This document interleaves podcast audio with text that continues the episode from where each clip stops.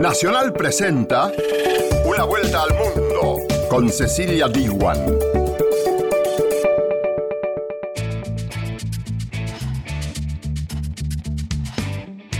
¿Qué tal? ¿Cómo te va? Bienvenida y bienvenido a Una vuelta al mundo. Como sabes, este es un programa donde analizamos las noticias internacionales de la semana junto a nuestras radios asociadas, a Radio Francia Internacional, Radio Nacional de España y Radio Nacional de Paraguay. Esta semana estuvo marcada por las propuestas y compromisos de acción contra el cambio climático y Radio Nacional de España analiza el tema. También vamos a hablar del difícil escenario que atraviesa la paz en Colombia. Bajo el título de Memoria Viva, Edward Snowden publicó su autobiografía y Radio Francia Internacional habló con su abogado sobre el caso. La ley de amnistía de 1977 perdonó en España a quienes cometieron delitos de lesa humanidad durante el régimen de Francisco Franco. Sin embargo, en 2010, apelando a la jurisdicción internacional, una jueza argentina aceptó investigar estos crímenes en Buenos Aires y en una vuelta al mundo te lo contamos. Estos fueron los títulos, ahora sí arrancamos con el desarrollo del programa de esta semana. Una vuelta al mundo. Nacional, junto a sus radios asociadas. El 24 de noviembre de 2016, el gobierno del entonces presidente Juan Manuel Santos y la guerrilla de la FARC firmaron un histórico acuerdo de paz en Colombia. Tres años después, una parte de la guerrilla, entre ellos Iván Márquez y Jesús Sandrich, anunciaron que vuelven a las armas la paz en Colombia entonces atraviesa un momento muy difícil. Una vuelta al mundo. Nacional, junto a Radio Francia Internacional. Hoy hace escala en París Camilo Castellanos del proyecto Vamos por la Paz. Camilo, bienvenido. Muy amable, muchas gracias. Bueno, usted es el coordinador de, Vamos por la Paz, una organización financiada por Francia y eh, que reúne tanto asociaciones francesas como colombianas con un objetivo, promocionar la paz. Ha estado recientemente en Ginebra, en el Consejo de Derechos Humanos de, la ONU, para hacer un balance de, la situación de los derechos humanos en su país en este primer año de presidencia de Iván Duque. Eh, ¿Qué mensaje están trasladando a estas organizaciones internacionales? Como colombianos estamos comprometidos con la paz. Sabemos que para la sociedad colombiana no hay otra alternativa que esa. Es un compromiso histórico en términos de que no, no hay otra opción. Eh, y queremos relevar el momento que está viviendo la sociedad colombiana, que es un momento crucial, en el que mm, podemos avanzar a consolidar la paz, como también hay factores que podrían llevarnos a una revisión del conflicto, del conflicto armado. Eh, esa es la situación que queremos mostrar y queremos llamar a la comunidad internacional a que haga eh, igualmente una presión adecuada sobre el gobierno colombiano para que tome en serio el proceso de paz, lo impulse, eh, cumpla con los acuerdos de La Habana, eh, retome las conversaciones con el ELN y en general eh, procure que se aclimate la paz en el país. Y hemos encontrado una actitud favorable a los pedidos que venimos haciendo en ese sentido. ¿Podemos decir que Colombia está en ese sentido peor que hace un año? No creo. los, de hecho, la estadística de los índices de muerte por causa violenta eh, han caído notoriamente. Hay preocupación por eh, lo que es la persecución a la dirigencia social y a los defensores de derechos humanos, pero en general, eh, si uno observa el mapa de la criminalidad por causa violenta, esta se ha reducido notoriamente, como se han reducido los secuestros y otras expresiones de, lo que fue la o de lo que es la confrontación armada en el país.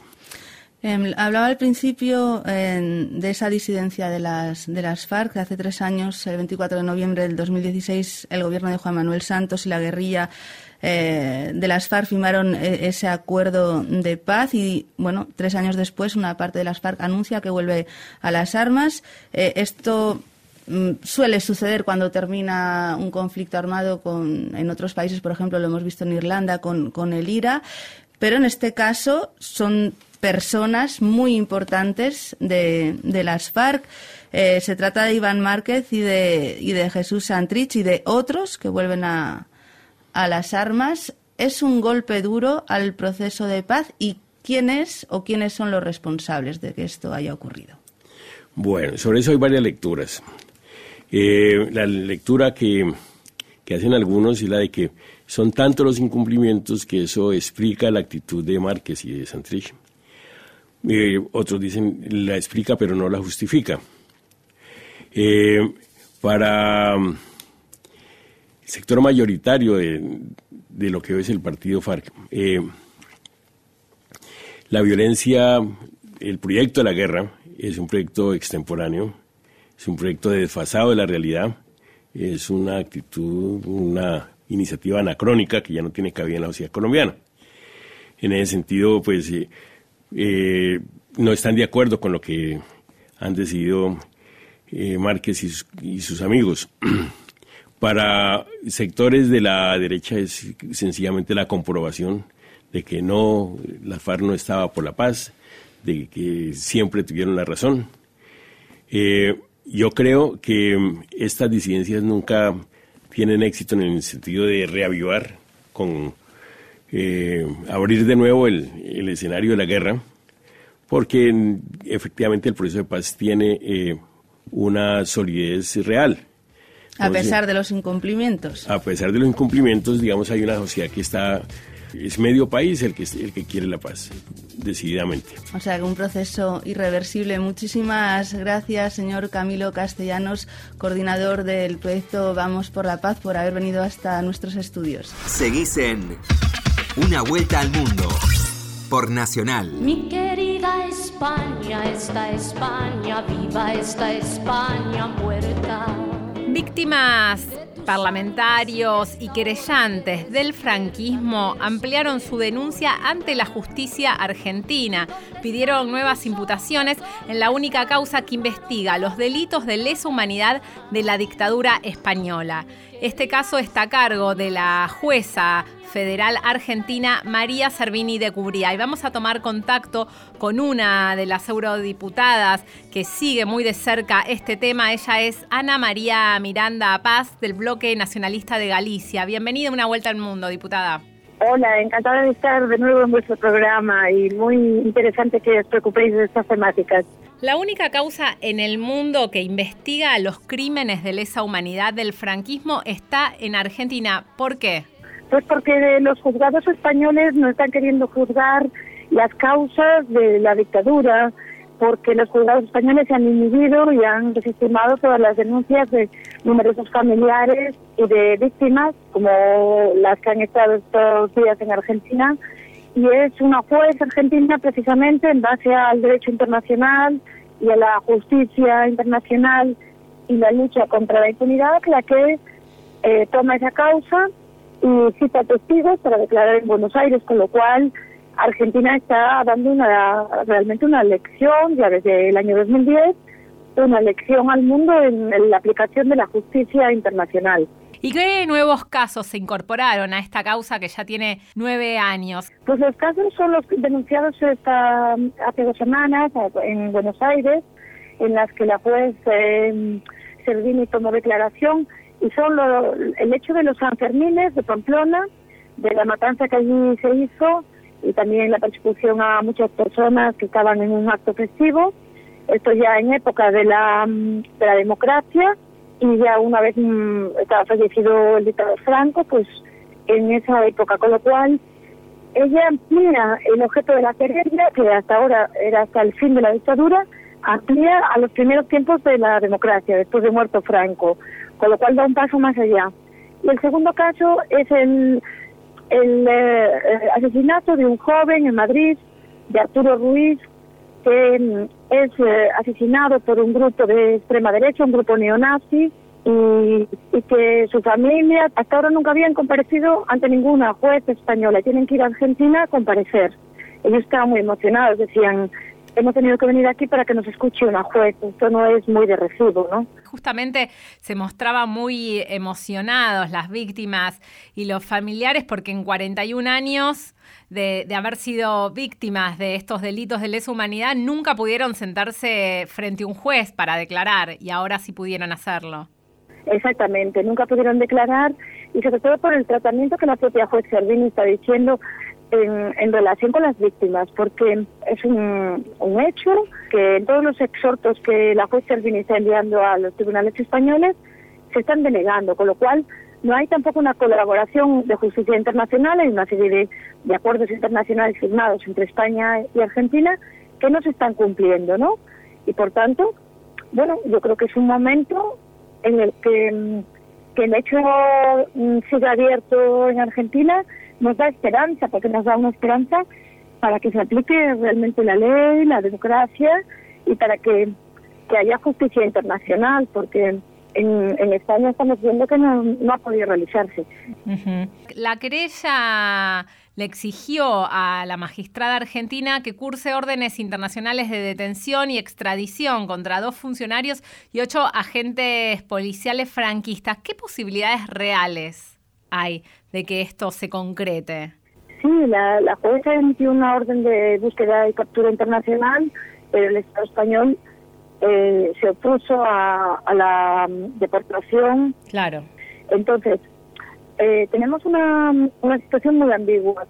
Y lo bueno es que hemos estado en colaboración también desde el Grupo de Memoria Histórica del Parlamento Europeo, muy en colaboración con eh, la, los movimientos de derechos humanos de Argentina. Y nos hemos reunido ahora estando ahí, nos han recibido pues con muchísima cortesía y con colaboración y apoyando a la querella argentina contra el franquismo, porque es precisamente una esperanza y, y, una puerta abierta y por eso también agradecemos públicamente a todos los organismos de derechos humanos uh -huh. de, de, todo el país, desde madres de Plaza de Mayo, línea fundadora, madres, abuelas, desde la CERPAG, desde eh, la Federación de Asociaciones Galegas, a todos los colectivos por habernos dado apoyo a la querella y además hay mucha más gente animándose a, a testificar uh -huh. y todo el mundo se ha mostrado muy muy dispuesto a colaborar ¿no? y, a, y apoyar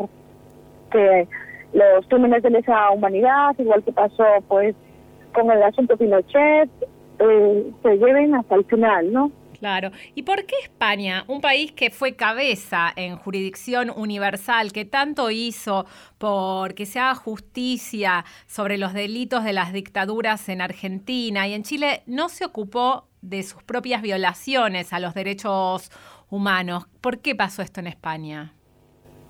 Pues porque en realidad es una democracia, porque si hubiesen hecho sus labores y las tareas eh, realmente de, dar un paso hacia la democracia real, se hubiesen investigado los crímenes contra el de los crímenes del franquismo, se hubiese hecho memoria, reparación, justicia y verdad, que no se ha hecho, ¿no? Y lo, no lo digo yo como como diputada galega ni, ni defensora de derechos humanos, sino que lo dice el relator de Naciones Unidas sobre los crímenes del franquismo, que eh, afirma en el informe de la ONU España no ha hecho eh, la labor que tenía eh, que hacer un país que se dice democrático. Entonces, quizás lo que ha habido es un pacto de Estado para hacer una transición que pasase la cuenta atrás sin mirar para, para el pasado, pero eso es lo que ha dejado muchas heridas abiertas porque los familiares quieren recuperar los restos de sus familias. Eh, la memoria histórica no puede ser simplemente una palabra, tiene que ir dotada de presupuesto para identificar los lugares y además existe la resolución del Parlamento Europeo de octubre de 2018 sobre el avance del neofascismo que también eh, le, le indica al Estado español la exhumación de los restos de Franco, del Valle de los Caídos, un sí. sistema que está todavía abierto y que vemos. Quizás la verdadera transición empiece a partir de ese momento, ¿no? De cuando se, se dé una superación de, de hablar de las cosas con claridad. Ana María Miranda Paz, eurodiputada del bloque nacionalista de Galicia, le agradecemos esta entrevista con una vuelta al mundo y ojalá que el caso que se está llevando adelante en Argentina sirva para que se desbloquee la justicia en España. Pues muchísimas gracias y mm, sentimos mucho orgullo que, Argentina esté teniendo esta posición de defensa de los derechos humanos ya desde el año 2010. De verdad, muchísimas gracias. ¿eh? Una vuelta al mundo con la conducción de Cecilia Biguan. Continuamos en una vuelta al mundo junto a nuestro operador técnico Diego Rosato y a Cristian Brennan en la producción general del programa. Queremos agradecerte por escucharnos en todo el país a través de las 50 emisoras que tiene Radio Nacional y por la M870. Una vuelta al mundo en primera persona. Qué difícil cantarle a tierra madre que nos aguanta y nos vio crecer y a los padres de tus padres y a tus hijos los que vendrán después. En el marco de la Asamblea General de las Naciones Unidas se realizó una cumbre para la acción contra el cambio climático en Estados Unidos. Aunque el encuentro no fue vinculante, los líderes presentes multiplicaron las promesas y las llamadas a la acción. Una vuelta al mundo. Nacional junto a Radio Nacional de España. Vamos a saludar a José Luis García, responsable de cambio climático de Greenpeace. Parece que la presión de la sociedad civil ha puesto el foco informativo inquisidor. ¿Esto da esperanzas? Desde luego, eh, lo que hay es una distancia enorme entre lo que se necesita desde el punto de vista científico para evitar un cambio climático desastroso hmm. y lo que se está haciendo por parte de los gobiernos. Y lo que estamos viendo estos días en las calles y vamos a seguir viendo es que cada vez más gente está saliendo a la calle, especialmente los jóvenes, para realmente exigir esa acción que no se está dando eh, por parte de los responsables públicos. Greenpeace exige medidas vinculantes. ¿En qué sentido piensa Greenpeace que, deberían adoptarse? Bueno, lo que hace falta son compromisos que realmente obliguen a reducir las emisiones, pero ya no hablamos de una reducción eh, pequeña, realmente es que los científicos nos dicen que tenemos que llevar las emisiones a cero, es que no podemos seguir emitiendo algo que el planeta no es capaz de eh, absorber. Y para eso el plazo, pues los científicos han dicho que es en todo el mundo a mitad de este siglo, lo cual significa que los países más desarrollados como la Unión Europea, pues eh, deberíamos alcanzar este objetivo en 2040. Claro, para llegar a 2040 sin emitir nada, tenemos que empezar muy rápido a reducir nuestras emisiones, por eso creemos que eh, cuando lleguemos a 2030 ya debíamos haber reducido más de la mitad de donde estamos ahora. Esto supone acometer medidas hasta el nivel más básico de la sociedad, como usuarios, como consumidores, es decir, también es un cambio de mentalidad. Sin duda, el cambio nos afecta a todas las capas de la, sociedad, sobre todo porque todos somos usuarios de la energía, la energía es, lo que más eh, contribuye a las emisiones de gases de efecto invernadero, pero también mm, eh, cómo, cómo consumimos, cómo transportamos, cómo nos transportamos, etcétera, ¿no? No todos somos igual de responsables, es decir, estamos viendo que a la vez se está ganando gastando dinero público en subvencionar el uso de combustibles fósiles, pues realmente eh, esa, acción individual queda un poco frustrada, ¿no? Es decir, hay que actuar todos, pero hay que exigir sobre todo que los responsables públicos estén a la altura del reto al que nos enfrentamos. El hecho de que presidentes como Donald Trump no ha participado en la cumbre, ¿cómo afecta a las decisiones que se puedan tomar o a las decisiones que se puedan adoptar? En este caso, esta cumbre no, es una cumbre de toma de decisiones. Lo que ha hecho el secretario general de Naciones Unidas ha sido convocar a los países para que expresen su, su, voluntad, su compromiso de hacer más de lo que se está haciendo porque es manifiestamente insuficiente. Eh, por tanto, estos eh, líderes eh, que se dedican a bloquear lo hacen en las cumbres de toma de decisiones, es decir, tanto pues Bolsonaro y Trump son lamentables ejemplos de esa actitud. En este caso, como no se trata de tomar decisiones, pues simplemente sus discursos serán puramente vacíos, claro. Una de las demandas de Greenpeace que se a las compañías multinacionales para que anuncien, bueno, pues también compromisos, cuánto van a hacer eh, y realizar, bueno, pues para, para demostrar que efectivamente los gobiernos no están un poco a su, a su antojo, ¿no? Sí, realmente eh, tenemos un problema de gobernanza mundial porque el poder de las grandes corporaciones es eh, realmente impresionante. Hay, hay eh, pues solamente 90 de ellas son responsables de la mayor parte de las emisiones mundiales, ¿no? históricas. Entonces, realmente hace falta que, que, los gobiernos se limite el poder de estas corporaciones y se les obligue a reducir emisiones. Algunas ya lo están haciendo, pero hay sectores como ese sector de las, de las petroleras que están no solamente resistiéndose a reducir sus propias emisiones, sino además financiando campañas de desinformación eh, eh, para que los gobiernos no tomen medidas que reduzcan las emisiones porque saben que reducir las emisiones significa quemar menos combustibles fósiles.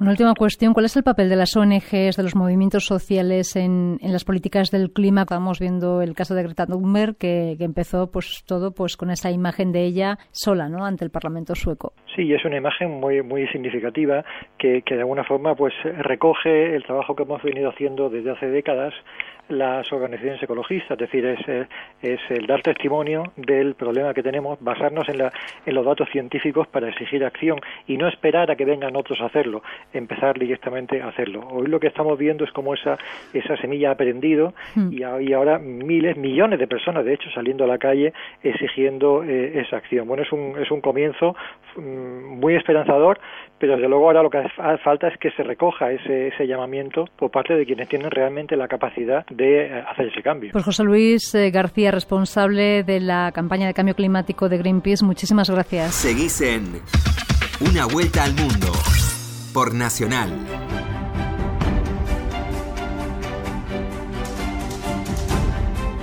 Edward Snowden tituló Memoria Viva a su autobiografía donde relata los pormenores de su experiencia como colaborador de la CIA y la NSA.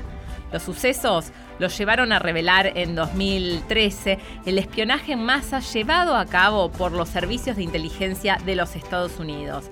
Esto llevó a que su país lo considere como un traidor y hoy Snowden vive en Rusia por decisión directa del gobierno de Vladimir Putin. Radio Francia Internacional.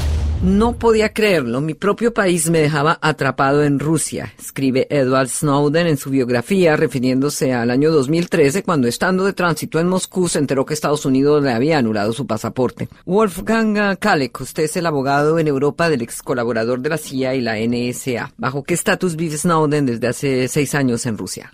Tiene un tipo de estatus garantizado directamente por el gobierno del presidente Putin. Es estable, pero también frágil. Pero es el único lugar donde tiene la garantía de no ser prisionero para los próximos mil años que es la amenaza en Estados Unidos para ese tipo de violaciones del derecho. Para un traidor, que es como lo clasificó el gobierno de Obama por haber hecho público el espionaje en masa de los servicios de inteligencia de Estados Unidos con complicidad de los gigantes de la tecnología a millones de ciudadanos, lo que se denomina el capitalismo de vigilancia. No se trata solamente de los servicios secretos de Estados Unidos, no se trata solamente de los servicios secretos en general, incluidos los europeos, sino se trata del capitalismo de vigilancia que podemos observar en, en China, organizado por el Estado, que podemos em, ver en Estados Unidos.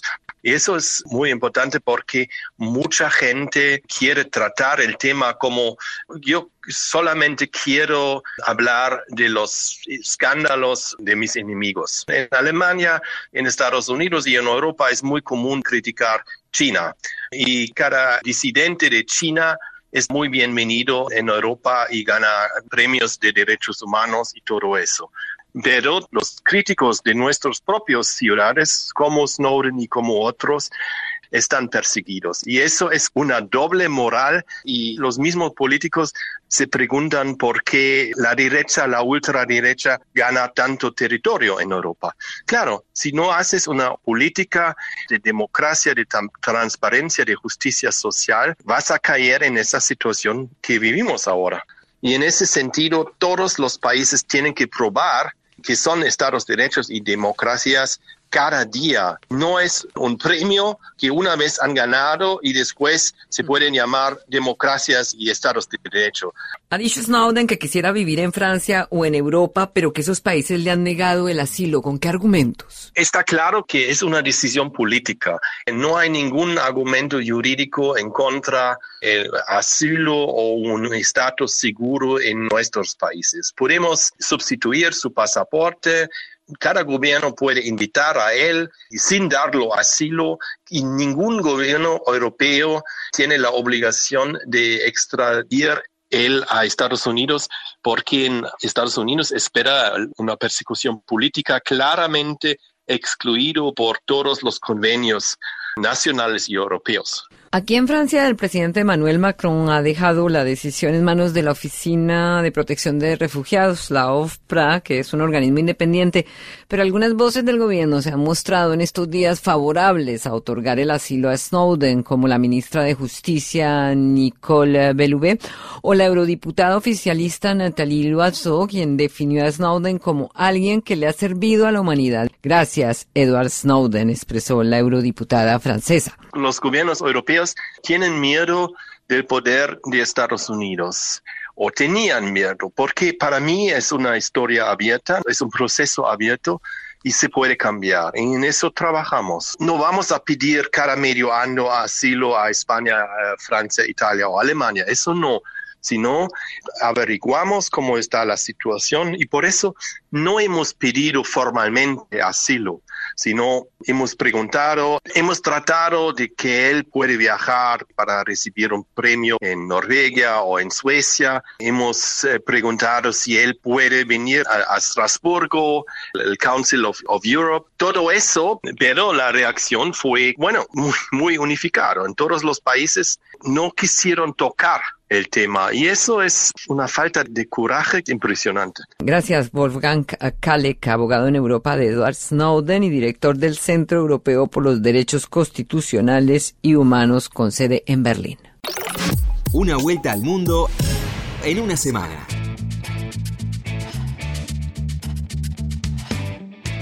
De esta manera finaliza una vuelta al mundo. Te esperamos la semana que viene.